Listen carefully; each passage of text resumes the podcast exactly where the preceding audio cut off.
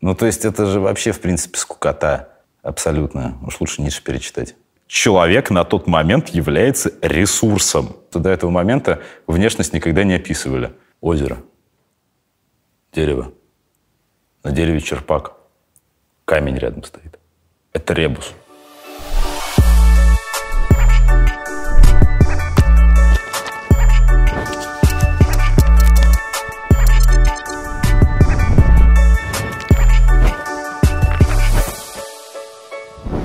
Всем привет, меня зовут Гриша Мастридер, это YouTube-шоу для тех, кто любит читать книги «Книжный чел». И сегодня у меня в гостях уже второй раз Николай Жаринов, главред творческого альманаха «Артифекс», замечательный книжный чел.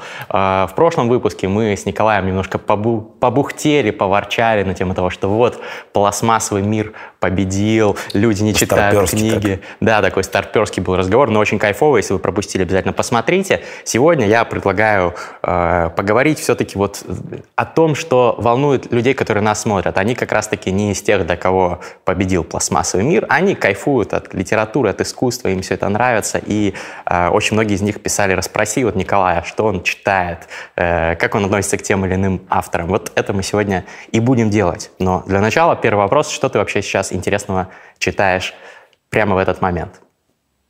Сейчас Я забыл название книги. Если честно. Но мы дадим здесь графикой название, про что книга. А, нет, все, конечно, помню. А, имя автора забыл, потому что сложно мне запоминать индийские имена и фамилии. Ну, не совсем они привычные. У меня вообще с именами и фамилиями сложно идет. Не всегда их запоминаю.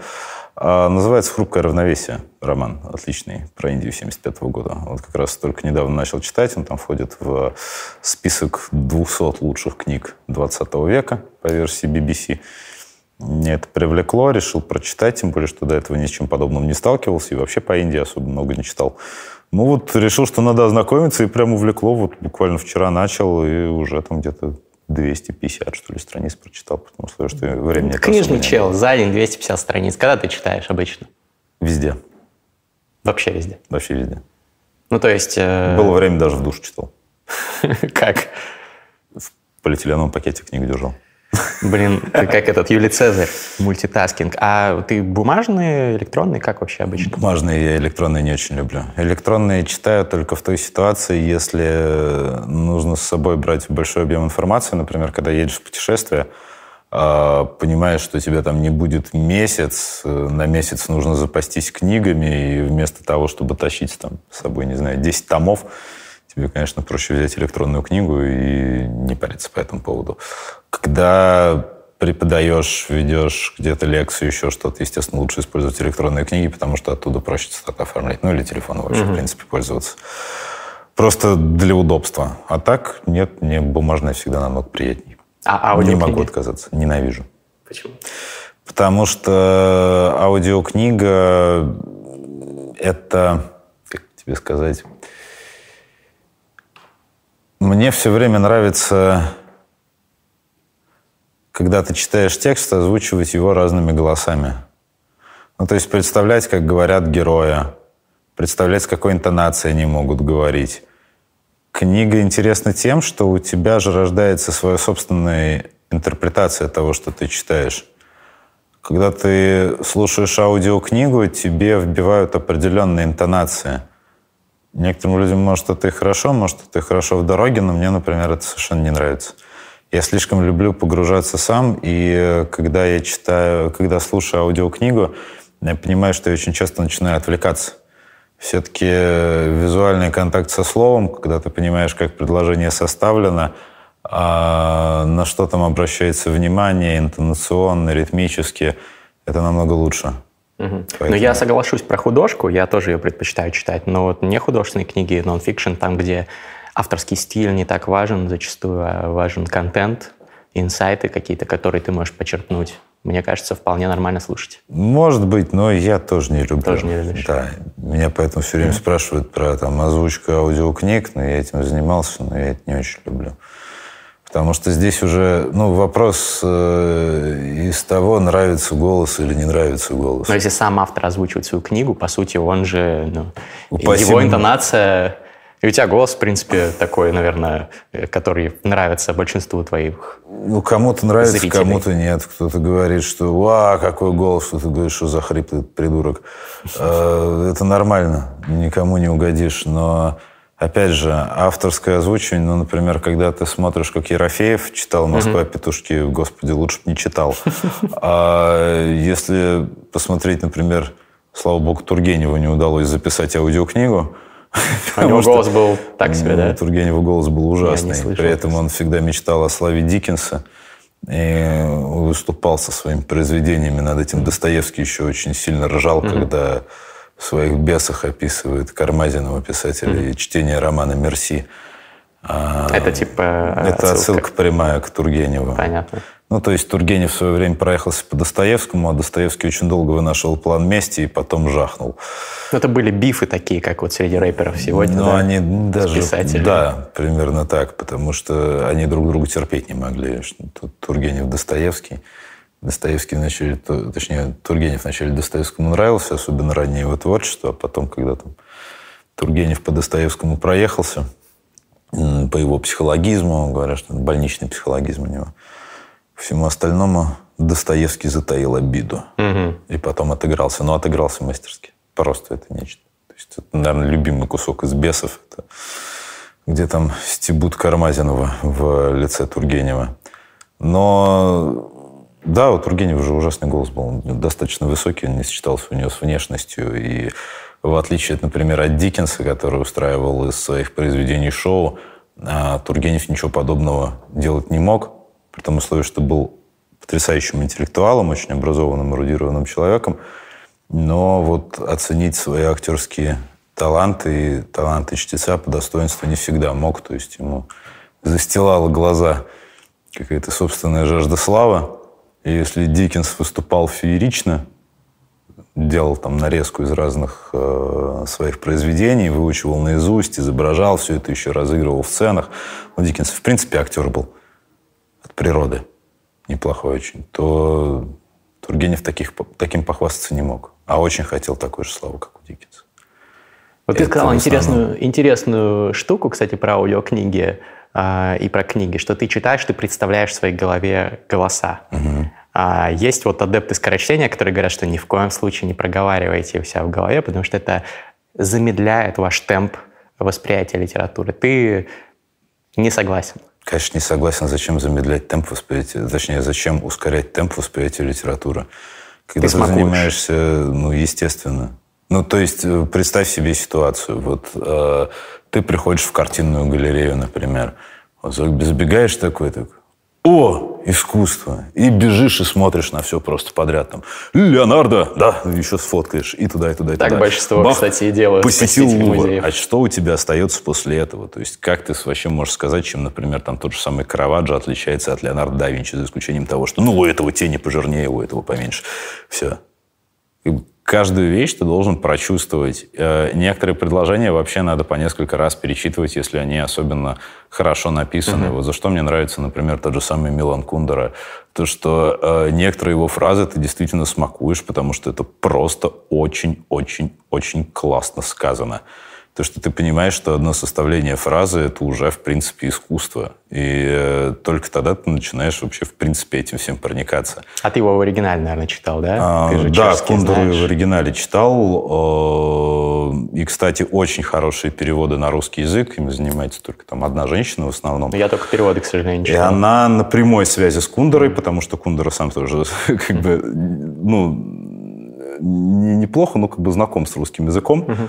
и может оценить переводы. И вот он работает только с одним Кайф. человеком. Кстати, вот. такой фан-факт для тех, кто не знал. Мне кажется, большинство людей неправильно делают ударение. Правильно, Милан Кундера. Милан Кундера, да, потому что в чешском языке ударение идет на первый слог. То есть у нас говорят Милан Кундера, но это неправильно, да, Милан Кундера на самом деле. Ну да. И, значит, э, я так понимаю, что шутка и э, невыносимость, невыносимая легкость бытия — это из твоих любимых книг? Да, ну не только. Еще «Подлинность», еще «Вальс на прощание». Ну, у него много, мне почти каждая его книга нравится. А, несколько рассказов о его смешных любовях. То есть, ну, это действительно писатель а, «Жизнь не здесь его». Вообще отличная просто вещь. «Жизнь не здесь» прям вау про, э, в принципе, структуру поэзии, про историю молодого поэта Яромила, который, скажем так, не вовремя родился, оказался в солнце поэтической революции там, и коммунизма, и всего остального.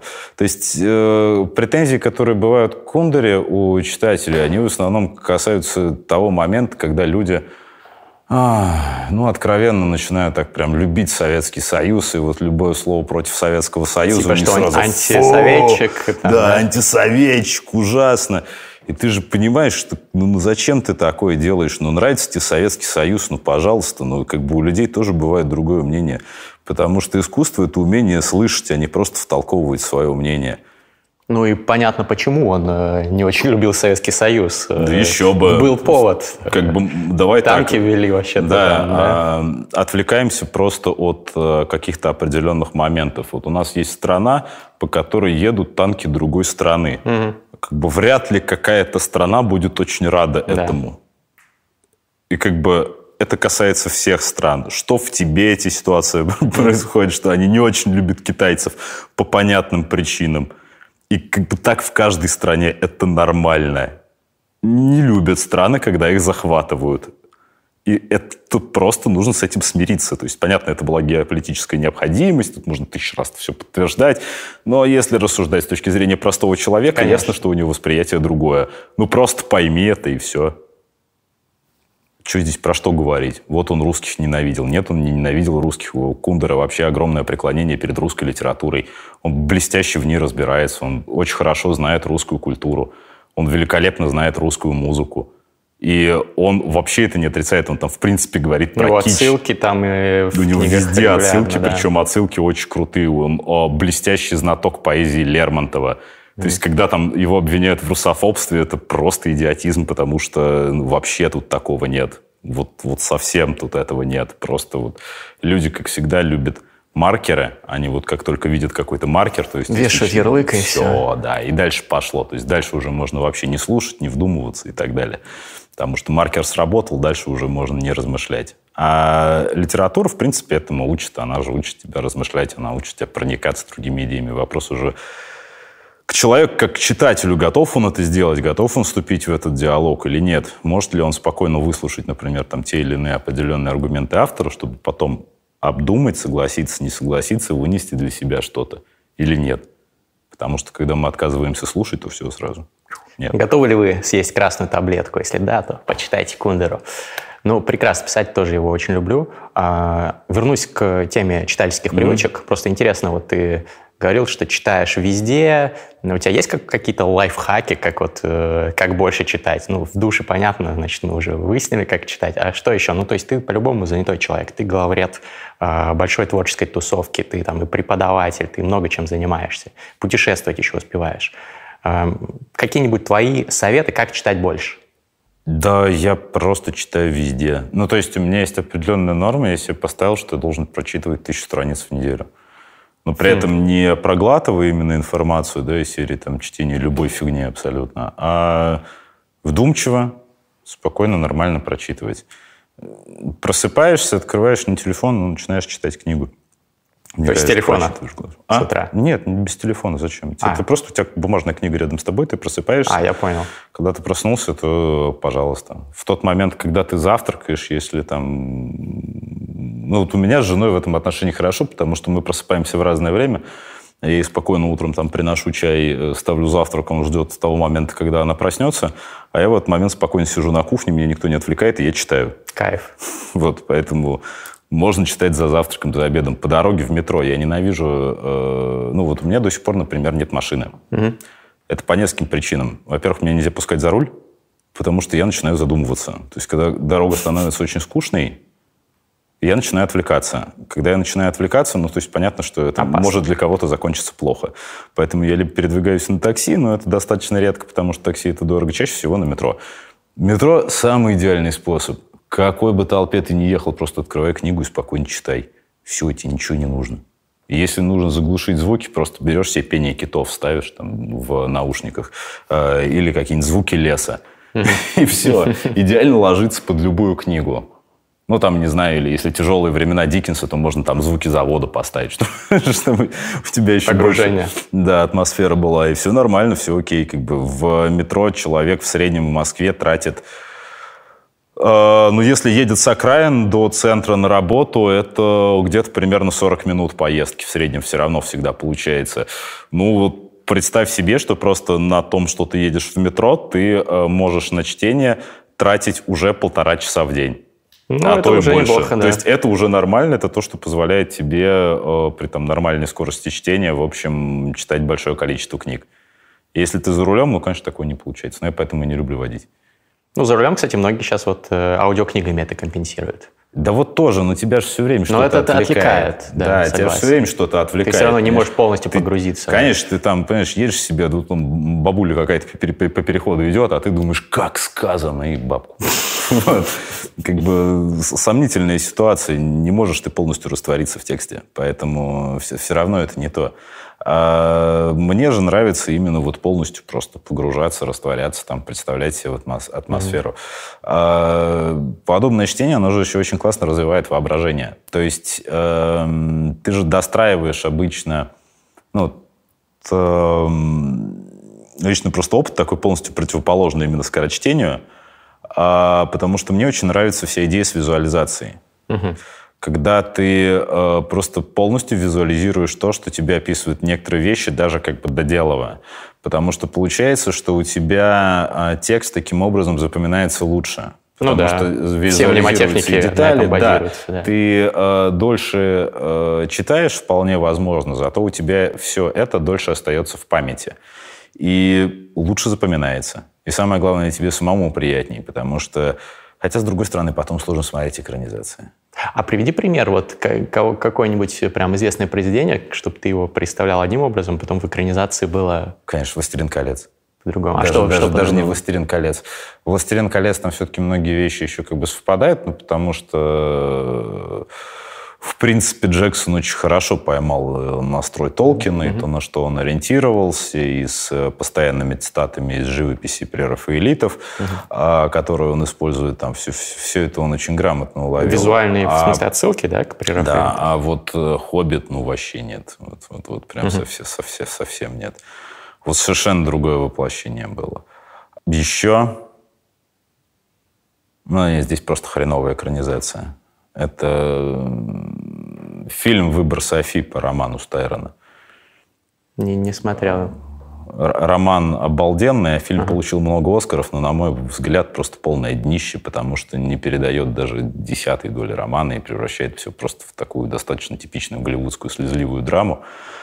Хотя роман намного глубже и намного интереснее и с очень мощным философским подтекстом. Ну, короче, текст Стайрона, проще говоря, кастрировали, о чем он и говорил впоследствии, что как бы просил убрать себя из э, вообще авторства оттуда, поэтому там писали просто по мотивам романа Уильяма Стайрона. Не более того, потому что ну, Стайрон сам был очень недоволен. Это факт.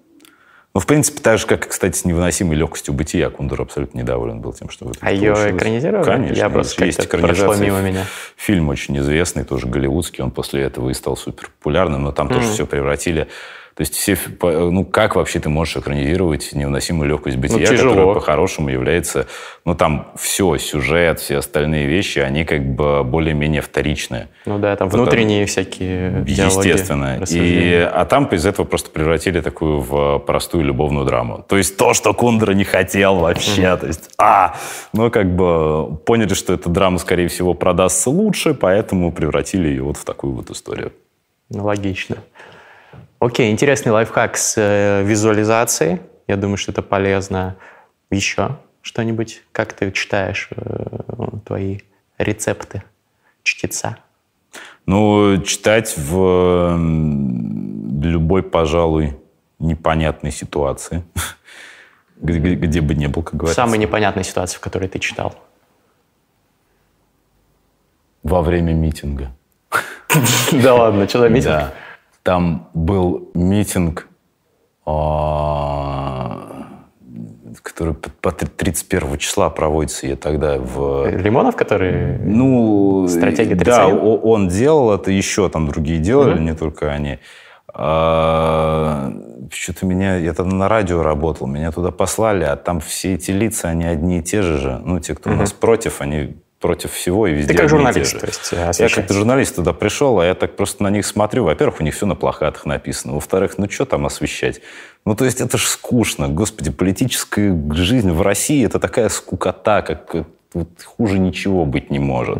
Потому что все говорят одно и то же, и никогда не приходит ни к какому консенсусу. Всем уже все давно понятно, уже никто ни в чем не сомневается. Господи, да в этой стране всем давно уже на все насрать. Это, это понятно. Причем всем самое главное Ну, ты понятно. тут достаточно пессимистичен. Ну, я, может, и пессимистичен, но факт остается фактом. То есть, кого вообще... Смотри, давай э, э, немножко уйдем в политику, но чуть-чуть. Да, Ну, потому давай что немножко. это тоже э, важно для понимания. Вот сейчас будут приниматься... Ну, мы снимаем это до того момента, когда поправки приняли, но тут вопрос. У кого-нибудь возникает вообще сомнение, что поправки могут не принять? Ну, их там уже, по-моему, юридически приняли, это сейчас формальность. Ну, то есть вот с, с этим референдумом у кого-то вообще возникает вопрос, что это могут не принять? Но это не значит, что всем э, безразлична дальнейшая политическая судьба своей страны. Понимаешь? С поправками все понятно. А когда народ стремится, в принципе, в основном выживать, он не особенно думает о том, чтобы как бы что-то выбирать. Вся история политической жизни в России это показывает. То есть, когда, э, ладно, отвлечемся от этого, политика в России это отдельная тема, вообще не хочется ее касаться, потому что это все как, не знаю, какой-то парад инвалидов. А, вопрос состоит в другом. А, мне просто стало настолько скучно, они там что-то орут, что-то орут, а менты еще на них так смотрят. Зло. И я в стране стою и понимаю, вот, ну что они мне скажут? Ничего они мне не скажут. И стою себе спокойно и книжку читаю. Какую? Ух, на тот момент я читал Ницше, так говорил Заратустра. А там потом митинг начали разгонять. Кто-то куда-то бежит, кто-то кого-то бьет, а я стою, читаю Ницше. И, кстати, это какому-то милиционеру очень не понравилось, потому что я тоже дубинкой схлопотал за Ницше. Он подумал, что это тоже какой-то перформанс Агитация, политический, да. Агитация явно была в Типа Ницше. сверхчеловек — это Ну, Путин. ну, бог умер, все. А, ну да. Явно против, против Конституции уже. Уже скоро будет официально. Вот оскорбление чувств верующих, все дела. Но вряд ли он знал, что это там написано, хотя, наверное, знал. А может быть и не знал, черт его знает. Но факт в том, что Дубинка получил, потом показал журналистское удостоверение, вроде отстали. Ну, Но это это, было куда необычно. интереснее, чем смотреть за всем митингом. Ну, то есть это же вообще, в принципе, скукота. Абсолютно. Уж лучше Ницше перечитать. Честно. Чем за всем этим наблюдать. Ну, вот это, наверное, самая такая экстравагантная ситуация. Ну, вот это, да, пожалуй, все-таки в топе. Хорошо, хорошая ситуация. А, Получается, ты читаешь тысячу страниц в неделю. Это где-то... Стараюсь. Это где-то две с половиной книги, да, наверное, там, Ну, смотря какого объема. ну, в среднем. Да, ну, ну, от две, д- д- скажем. две с половиной, три, некоторые четыре, если там по 250 страниц. Ну да, стараюсь, да, примерно. Вот. Ты как-то составляешь себе заранее список, Нет. э, какие книги нужно А, читать? Вообще. А как ты Никак. выбираешь? Ну, у меня достаточно большая библиотека дома. Это еще спасибо отцу моему. Он книги везде собирал всегда. Все это тащил домой. Поэтому книг было много. У меня до сих пор существует такая тяга к собиранию книг. Большая достаточно библиотека. И я просто, если захожу в книжный магазин, или в онлайн-книжный магазин, я просто листаю такой, о! И дальше просто начинаю добавлять в кор- в корзину. А как, Или- как, как вот «О», когда возникает? Да вижу, например, им писать, такой думаю, надо бы перечитать. Ну, никакой не системности, ничего А нет. новые книги новых авторов, откуда ты берешь? А, В основном э, потому, где я что-то слышал, если уже обсуждали, либо, э, ну, в основном, да, естественно, по узнаванию, потому что в современной литературе, в принципе, без этого ориентироваться практически невозможно. Слишком много произведений выходит. А, И ну, у тебя просто не хватит времени на то, чтобы все там прочитать, что есть. В свое время, когда учился в институте, читал структурно, то есть прям по эпохам.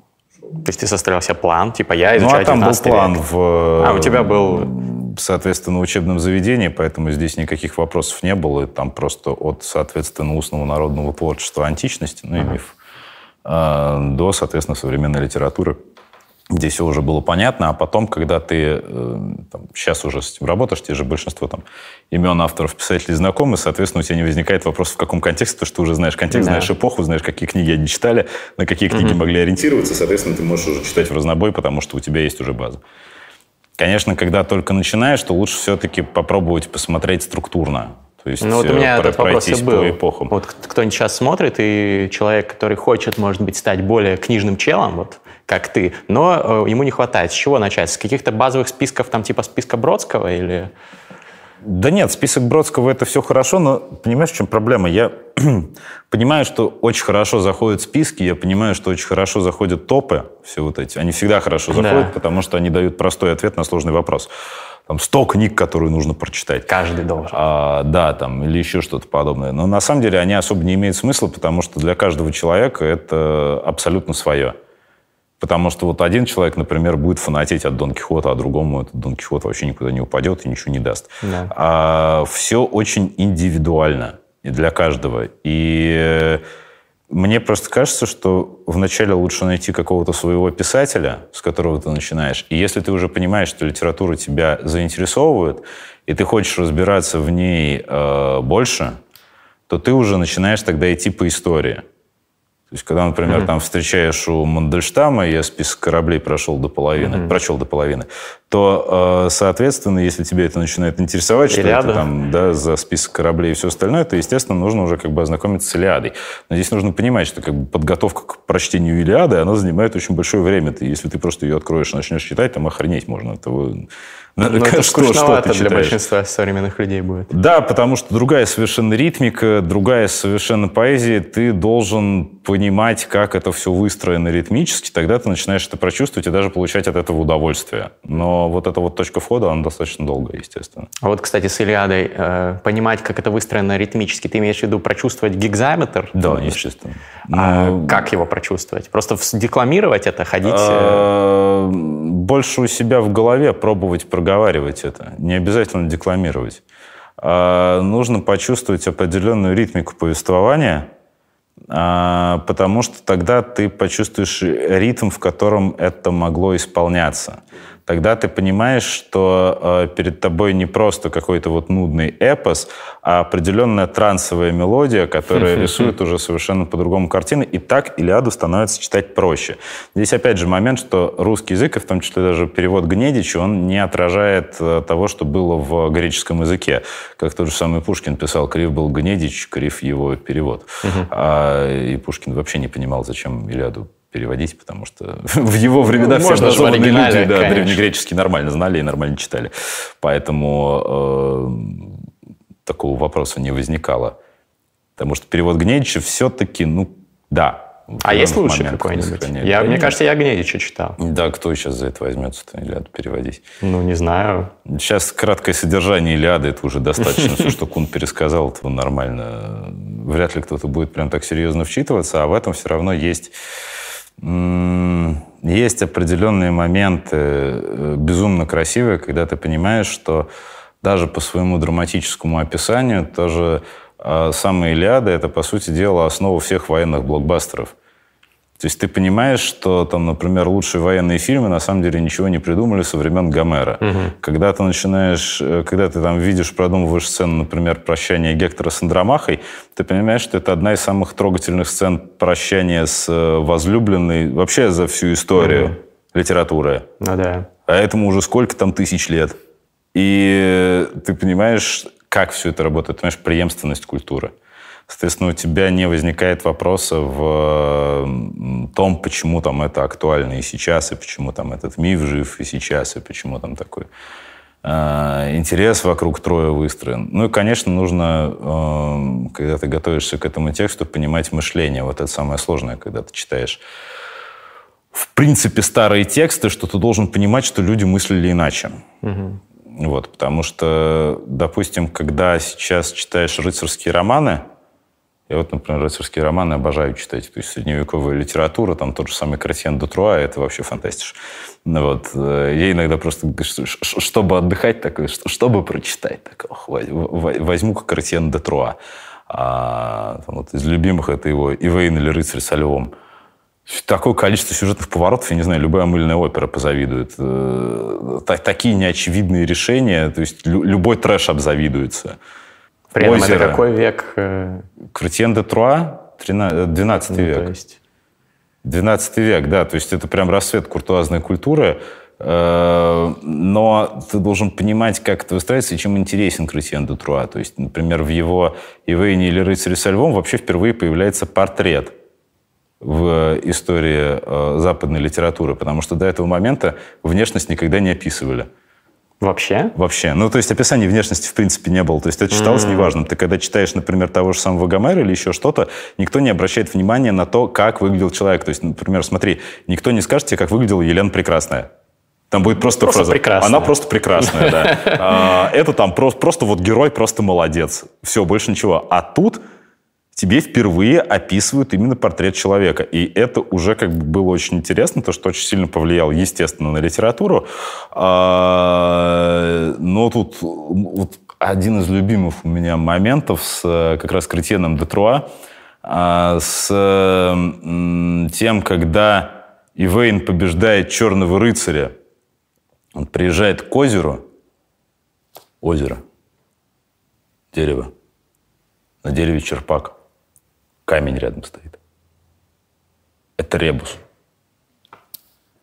Любой современный человек вообще не поймет, что с этим делать. Но Ивейн mm-hmm. не задает вопрос. Он берет черпак, подходит к озеру, зачерпывает воды, выливает на камень. Начинается гроза и полный пипец. И приезжает черный рыцарь, который говорит, ты должен был наш замок разрушить. То есть не лей воду на камень, гад. Они вступают в поединок, Ивейн побеждает. Ну, дальше не буду рассказывать сюжет, лучше прочитайте. Но сама просто идея. Черпак, камень, озеро. Когда льешь воду на камень, сразу начинается гроза и полный пипец, который грозит разрушить замок. Это что-то из компьютерных игр. Да, то есть это как бы просто, причем непонятно зачем, но вот именно это средневековое мышление, где всему э, уделяется свое определенное значение, и то, что у героев того времени ну, вообще не вызывает вопросов. Черпак, ну, логично, надо воду на камень полить. Ну, все нормально. Ну, вот. А сейчас, конечно, смотрится как трэш. Потому что потом приезжает король Артур и делает ровным счетом то же самое. То есть у него тоже не возникает вопросов, что, что mm-hmm. нужно делать, если перед тобой есть дерево, черпак, озеро и камень. Нужно не попить воды из озера, а обязательно камень полить. Ну, то есть ты э, немножко вживаешься в шкуру людей той эпохи, да. когда ты читаешь эти произведения. Да, то есть ты должен еще понимать хотя бы частично ментальность этих людей, чтобы понимать, почему они так делали. А, а это достаточно сложно. То есть э, это, кстати, главная проблема современного мира, то, что люди не особенно любят понимать, что люди прошлого мыслили иначе. Вот смотри, даже с той же самой Америкой яркая ситуация, когда там, например, сносят а, памятники Колумбу. Угу. Колумб уже все, расист. Канцелят ага. всех этих чуваков. И тут возникает вопрос, кто в те времена вообще не был расистом? Ну, понятно. Вот кто? Все отцы-основатели Америки были вот. расистами, рабовладельцами. Это абсолютно нормальная история, причем это даже не столько расизм, сколько э, шло в отношении, в том числе и веры да, потому что считалось, что все, кто, например, не христиане, они автоматически да. попадают в ад, и это нормальная история. И так было повсеместно, везде. Человек на тот момент является ресурсом.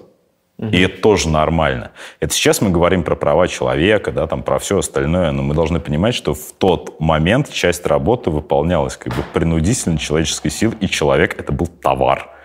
Ну, конечно, да. И это просто картина эпохи. И ничего больше. Вообще об этом люди не думали. И с точки зрения жестокости, гуманности, но это другое совершенно мышление было. Вы это поймите. Самое интересное, что вот э, наше поколение э, людей нашего времени тоже ну, люди будущего будут осуждать за что-нибудь. Например, mm-hmm. за то, что мы мясо едим. Это будет считаться, наверное, там варварством ужасно. Да, не знаю, скорее за то, что планету засрали. Ну, за это по-любому, да. Окончательно. Вот за это скорее осудят. Вот. Да, слушай, осуждать всегда просто. Здесь, знаешь, кого только можно не осудить, и по, по любому вообще формату, и по любому требованию. Как э, в свое время э, европейцы осуждали э, римлян за Колизей, за то, что в Колизее гибло огромное количество христиан, соответственно, все, все что да. устраивал, в том числе Нерон. А, ну, что творили сами во время крестовых походов, да, то есть, когда, например, там почастую был вырезан Иерусалим после того, как его взяли а, войска крестоносцев, это как-то не вызывало вопросов. Почему? Потому что, ну, не христиане же. Угу.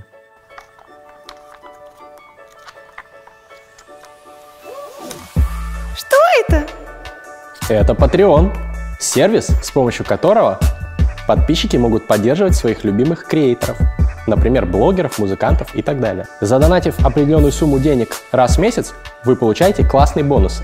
Например, от 3 долларов в месяц вы получаете членство в закрытом телеграм-чате мастридеров, где сидят около 100 человек, классное сообщество, ребята со всего мира, Москва, Лондон, Киев, Сан-Франциско. Обсуждаем классные мастриды, делимся какими-то лайфхаками по биохакингу, рациональности и так далее. От 5 долларов в месяц вы получаете свое имя в титрах всех моих ютубовских проектов. От 10 долларов в месяц вы получаете доступ к эксклюзивному контенту на Патреоне.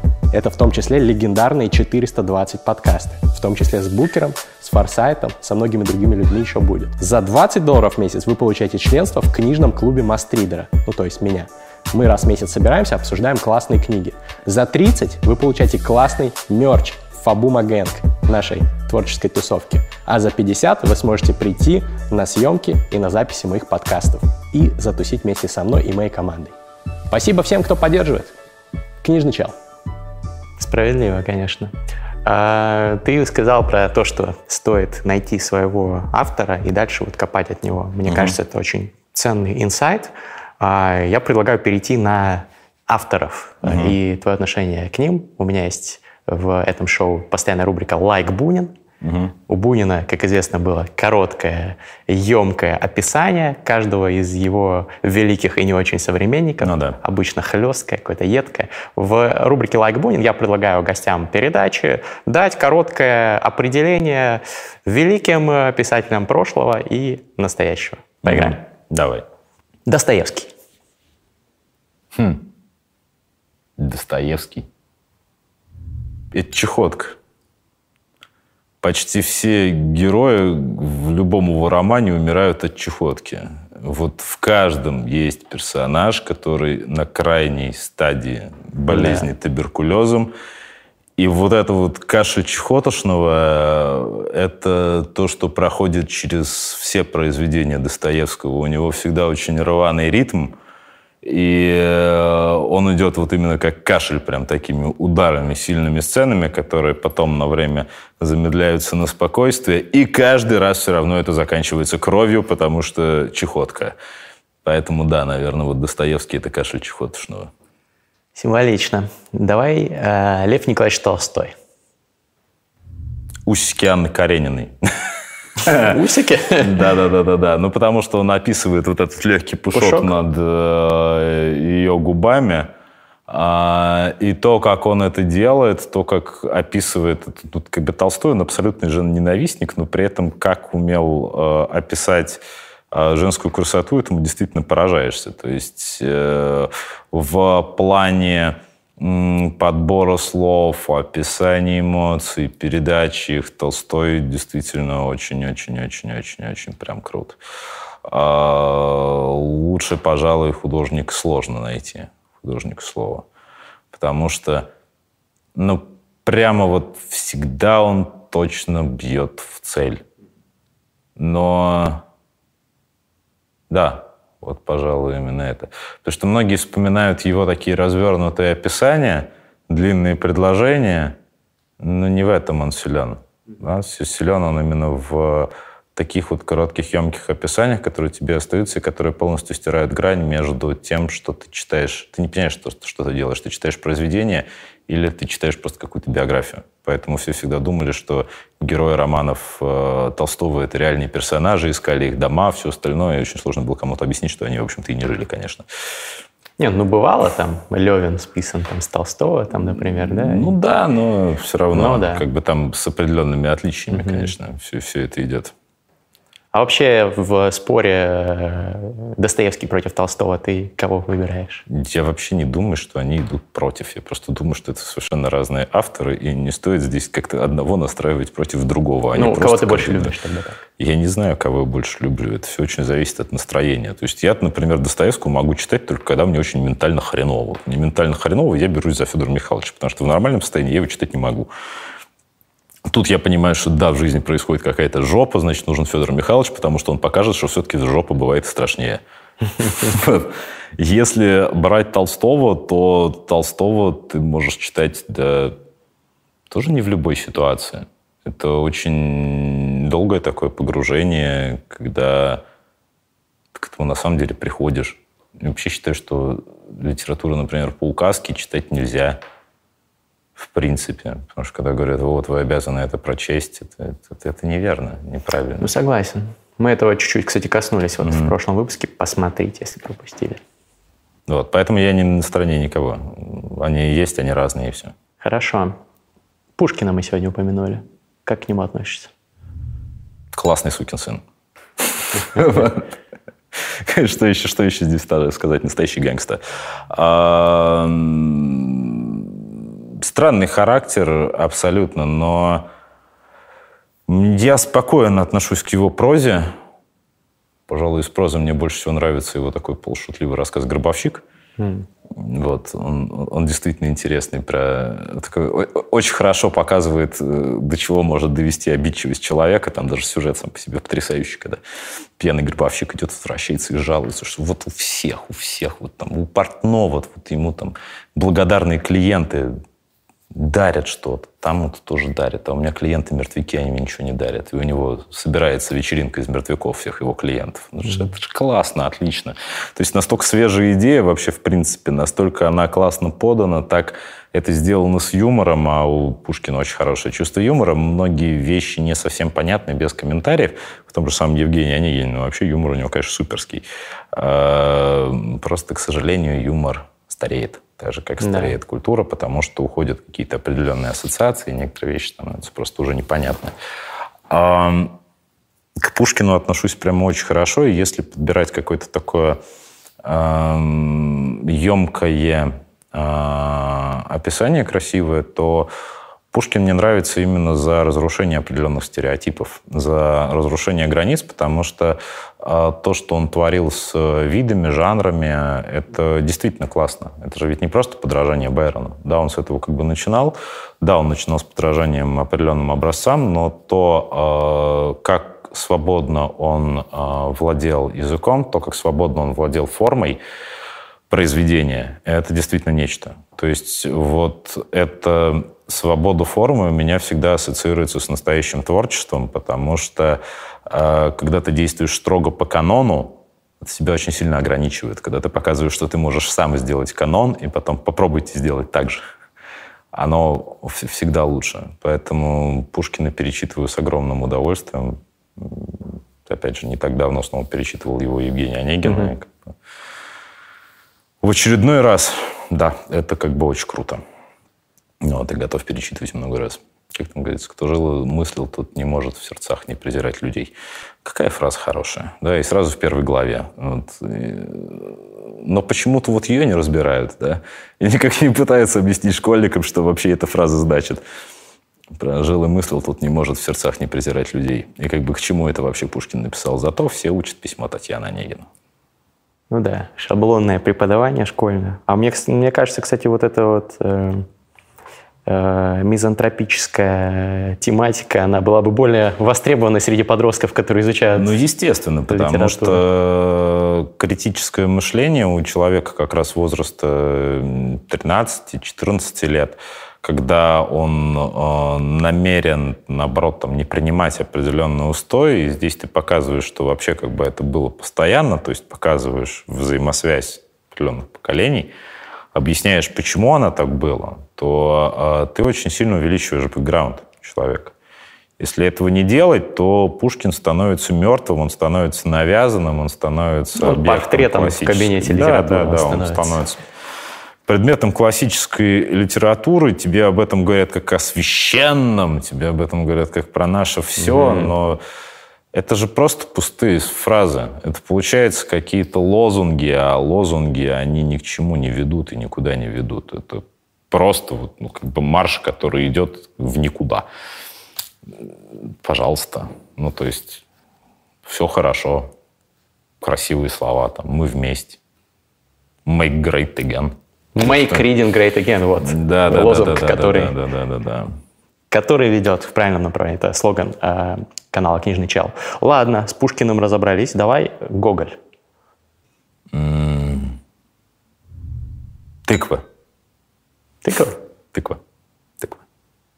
Гоголь это Расшифруй.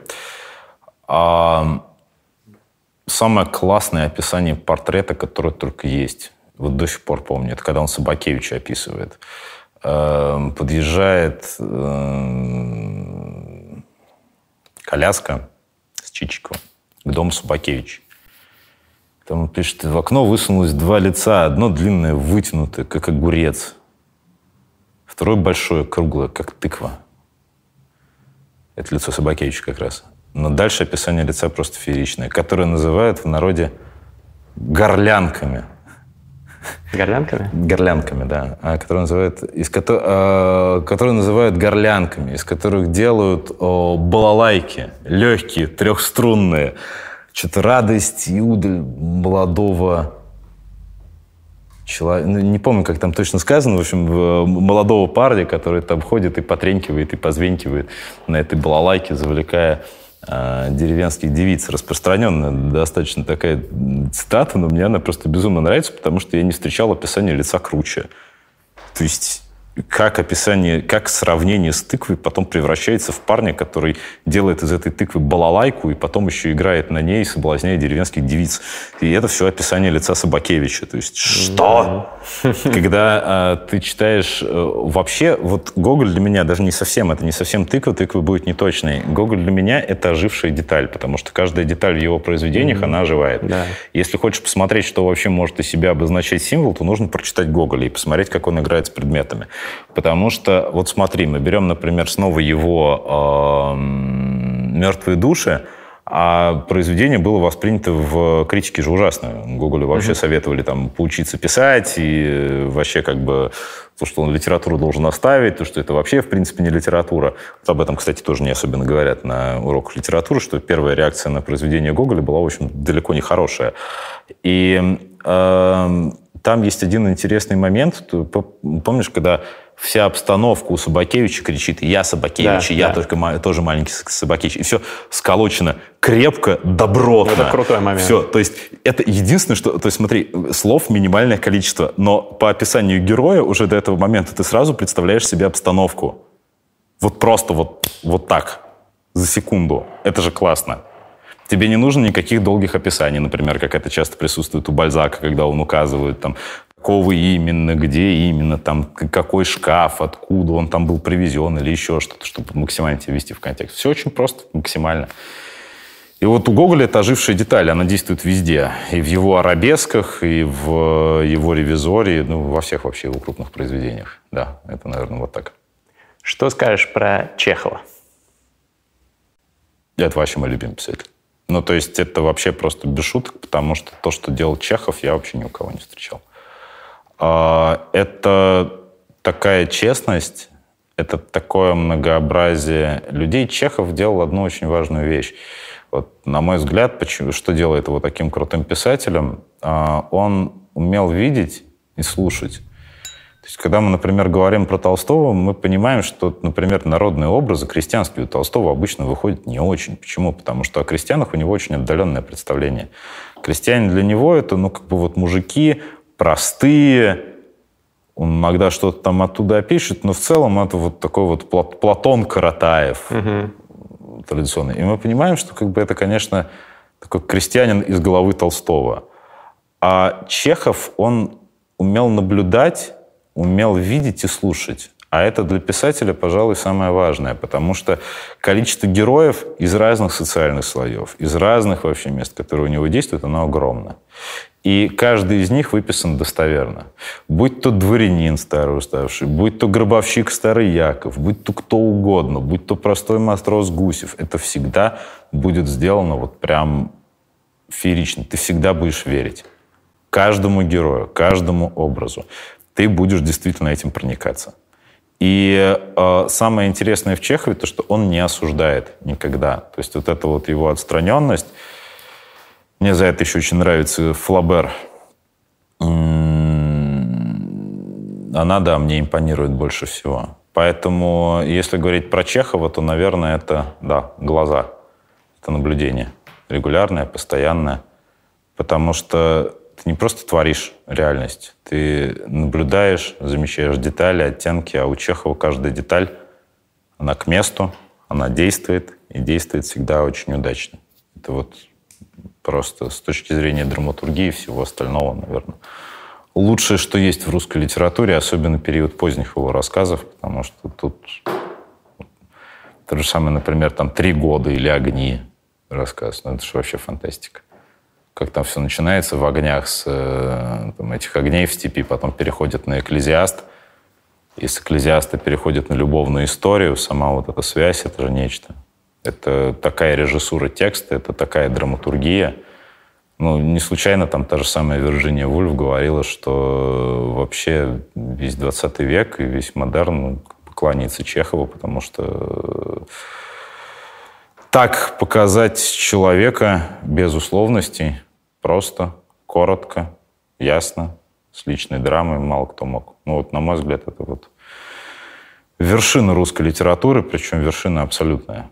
Угу лучше, на мой взгляд, ничего не было. Но это личное мое только убеждение. Ну, кстати, не только твое. Вот в предыдущем выпуске была Дина Рубина. Тоже mm-hmm. она с, с примерно таким же пиететом к Чехову относится. Очень восторженно. Но вот у меня вопрос. К сожалению, у нас нет времени разобрать всех э, великих э, писателей прошлого. Как-нибудь еще это обсудим. А про, хотел спросить про твоих любимых современных писателей. Давай сделаем так. Три можешь их ранжировать как-то, можно, можешь просто сказать топ-3 современных русских писателей для тебя Еще и живых? зарубежных. Ну, давай в целом современных. Может быть, если недавно умерли, то тоже Недавно подходит. это сколько? В 21 веке. Тех, кто умер в 21 веке. А, Саша Соколов, он еще не умер. Саша Соколов из русских. Саша Соколов. Школа для дураков? Школа для дураков, да. Школа для дураков – это великий текст. Это, это действительно великий текст. А, Ерофеев, он умер раньше, конечно, но я его просто безмерно люблю. Мне, ну вот прямо из современных, которые по-прежнему живы, мне очень нравится творчество Константина Потапова. Что сейчас делал, то, что приходит на память. А что из него порекомендуешь? А, его Спектакль советую очень посмотреть. Он спектакль «Разговор о другом». Угу. Вот прям очень советую, потому что это и классно срежиссированный текст, это очень точно подобранные слова, это очень классные стихи, потому что ну, Потапов, он действительно, он, он, он поэт настоящий. То есть есть как бы поэт, который кажется, да, там, который хочет как-то выделиться, который пытается выпендриться, а есть человек, которому можно не выпендриваться, потому что он просто поэт. Вот и, вот и все. И этим все сказано. Потому что э, когда он ну, подбирает какие-то слова, ты просто думаешь, блин, насколько это точно? Насколько это вообще вот к месту? Как это сделано? И вот этого моноспектакля «Разговор о другом», там еще звучит его стихотворение, которое, по-моему, в 2012 году было написано. Э, «Разговор о пальто», по-моему, называется. Угу. Вот то, тоже очень советую. Это прям глубокая классная вещь. И он еще и пишет пьесы. Делает это действительно интересно. Это то, что вот из современной литературы, которая творится здесь сейчас, а, это прям очень круто. А так, из современной поэзии очень люблю, ну, относительно современной, он в 2001 году умер. Очень люблю Бориса Рыжего. Угу. Борис Рыжий это, Борис Рыжий это нечто. Это тоже настоящий поэт и, к сожалению, не особенно известный. Мы, как всегда, приведем ссылки на ключевые работы, которые обсуждались э, в этом выпуске в описании ролика. Это из русских. Это из русских, но я, да, да хотел спросить да. про зарубежных еще. А, зарубежные Джулиан Барнс, угу. современных, очень классный писатель, просто все обычно обращают внимание там, на его э, историю мира в десяти с половиной главах, а нет, лучше посмотреть другие вещи. А с чего и, лучше начать изучать Барнса? Мне очень нравится роман «Англия, Англия». Мне очень нравится роман «Попугай Флабера». Вот «Попугай Флабера» — это прям вообще нечто. Мне очень нравится э, его э, эссе «Нечего бояться» э, про смерть. Очень классно пишет. То есть Джулиан Барнс — это прям вот, ну, это, это настоящий писатель. Мыслящий, думающий, которому есть что сказать, который не навязывает свое мнение, а говорит как бы очень таким прочувственным языком. Ясно, что он через себя все это пропускает. Не то, что он честен. Мне странное смешанное впечатление от Фостера Волоса у меня. Угу. Но это, конечно, интересно. Это в любом случае интересно. Бесконечная шутка. Я больше про его короткие интервью с подонками. А, ну да, как бы бесконечная шутка, естественно, тоже. Вот. Это в любом случае интересно. Это то, что нужно изучать, смотреть. Ну, кстати, бесконечная шутка — это такая пасхалка нашего шоу, потому что в каждом выпуске кто-нибудь упоминает. Если не смотрели с Алексеем Поляриновым выпуск «Книжного чела», посмотрите обязательно. Переводчик бесконечной шутки. Писатель современный русский, очень крутой чувак. Объясняет, чем так велик этот роман. Ну, давай третьего зарубежного. Да вот прямо из таких, которые поражали. Ну, Умберто Эко, здесь очень много кого можно назвать. Я прям вот... О, так я знаю точно, кто мой из зарубежных писателей любимый. Вот э, прям без вопросов это Джон Стейнбек. Mm. Потому что, ну, потому что он, он действительно вот, ну, фееричный мастер. Это нечто. Стивен Кинг в последнее время совсем не торт. Вот вообще, ну, у него уже все, все, все поехало на то, что он одно и то же, одно и то же, одно и то же. Но мне очень понравилась история из твоей книги, как ты читал Стивена Кинга. А, с телом-то, да. С этим. В какой атмосфере это все Заброшки. происходило? Заброшки какой-то, да. Да, и, слушай, ну, ну Умберто Эко, да, Умберто Эко, пожалуй, вот тоже из таких не, недавно умерших, тех, кто больше всего прям повлиял, потому что его имя Роза, это, конечно, очень Имя Розы мощь. Очень классно сделанная вещь, э, потому что ну, здесь, во-первых, это милое сердце любого филолога, любого mm-hmm. человека, который интересуется там, эстетикой средневековья. Вот это, это, это все, да, это, это все есть. Ну и влияние. Все Не важно. было бы Дэна Брауна без да. Умберто Эко и а, прочих. Ну, дальше я, понимаешь, снова в, в классику прям скатываюсь, потому что это еще Торнтон Уайлдер, например. А, Тортон Уайлдер это тоже прям вот Супер. А, вот из любимых писателей, которые не так давно умерли, то, что он умер в 2010 году, это Уильям Стайрон. А Уильям Стайрон прям, прям писатель, писатель настоящий. Вообще без, без каких-либо вопросов. А, кому не давал его, что выбор Софии, что сойти во тьму, что признание а, Ната Тернера – а, есть там определенные моменты какие-то спорные всегда у многих людей, но вот э, то, что он творит в выборе Софи, как это срежиссировано, как это сделано, как оформлен этот текст, ну, у меня просто из всех моих знакомых не было никого, кто был бы равнодушным. Ну и еще один человек, я тебе его точно упоминал, это Милан Кундер, потому что он, правда, последние годы уже не пишет, ну, впрочем, и Саша Соколов последний год не пишет. Но э, в том числе даже французские его романы, это все равно это очень-очень сильно. Ну, отличный внушительный список. Я сам себе пополнил только что рид-лист к прочтению. Я уверен, что наши зрители тоже. Напоследок, как всегда у нас по классике, конкурс. Три секретных бокса, secret бокса от нашего сегодняшнего гостя Николая Жаринова получат значит, авторы двух лучших комментариев под этим видео, во-первых. Комментарий из рубрики «Лайк Бунин». Напишите, как вам Николай. Я знаю, что уже похожий конкурс был в первой части, но у вас, может быть, уже новая какая-то грань открылась моего гостя сегодня перед вами. Напишите с хэштегом LikeBuin комментарий про Николая. Я читаю все комментарии, выберу авторов двух самых остроумных или интересных, глубоких комментариев. И еще один Box получит э, подписчик или подписчица паблика Мастриды ВКонтакте, это мой паблик, э, который или которая репостит к себе на стенку пост с этим роликом. Итоги конкурса подведет рандомайзер.